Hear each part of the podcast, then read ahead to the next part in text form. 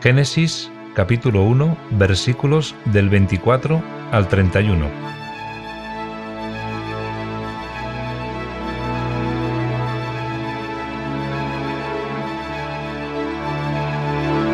Y dijo Dios, que produzca la tierra seres vivientes, animales domésticos, reptiles y animales salvajes, todos por especies.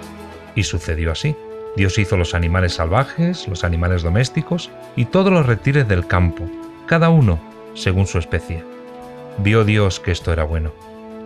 Dijo entonces Dios, hagamos al ser humano a nuestra imagen y semejanza, para que domine sobre los peces del mar, y sobre las aves del cielo, sobre los animales domésticos, sobre los animales salvajes y sobre todos los reptiles que se arrastran por el suelo.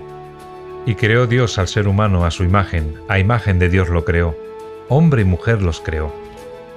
Y los bendijo Dios diciéndoles, Sed fecundos y multiplicaos, llenad la tierra y sometedla, dominad sobre los peces del mar, sobre las aves del cielo y sobre todos los reptiles que se arrastran por el suelo.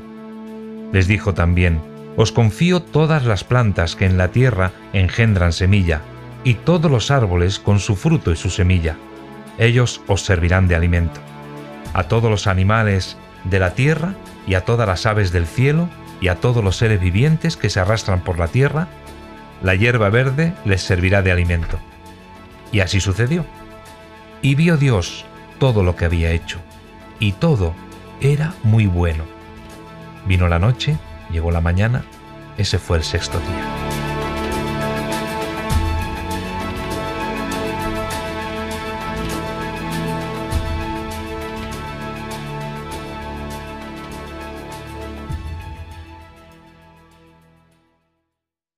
Primera carta a Timoteo, capítulo 5, versículos del 1 al 16.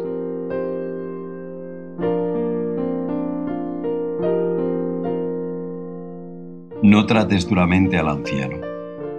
Exhórtalo más bien como harías con un padre. Pórtate con los jóvenes como si fueran hermanos. A las ancianas trátalas como a madres y a las jóvenes como a hermanas, con toda pureza. Toma en consideración a las viudas siempre que lo sean de verdad. Pero si una viuda tiene hijos o nietos, a ellos toca, antes que a nadie, cuidar con dedicación de su propia familia, correspondiendo así a lo que recibieron de sus progenitores. Esto es, en efecto, lo que agrada a Dios. En cuanto a la auténtica viuda, la que está sola en el mundo, puesto su esperanza en Dios y vive día y noche ocupada en oraciones y plegarias. En cambio, la de conducta licenciosa, aunque parezca viva, está muerta.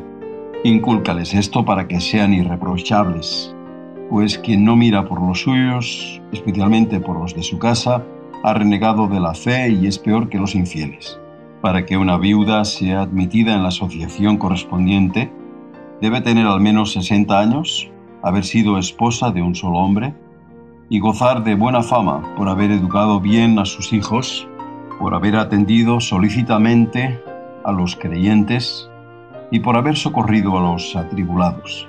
En una palabra, por haber practicado toda clase de bien.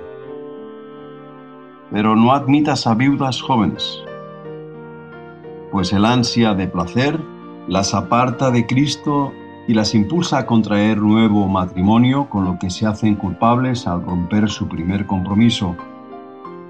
Además, aprenden a vivir ociosamente y no hacen más que andar de casa en casa, desocupadas como están. Viven del comadreo, se entrometen en todo y hablan de lo que no deben. Así que prefiero que las viudas jóvenes se casen otra vez y no den pie a las críticas de nuestros enemigos porque algunas ya se han pervertido siguiendo las huellas de Satanás. Si una creyente tiene viudas en su familia, que las cuide ella y evite así que se conviertan en carga para la comunidad. De esta manera la comunidad podrá atender a las que son verdaderamente viudas.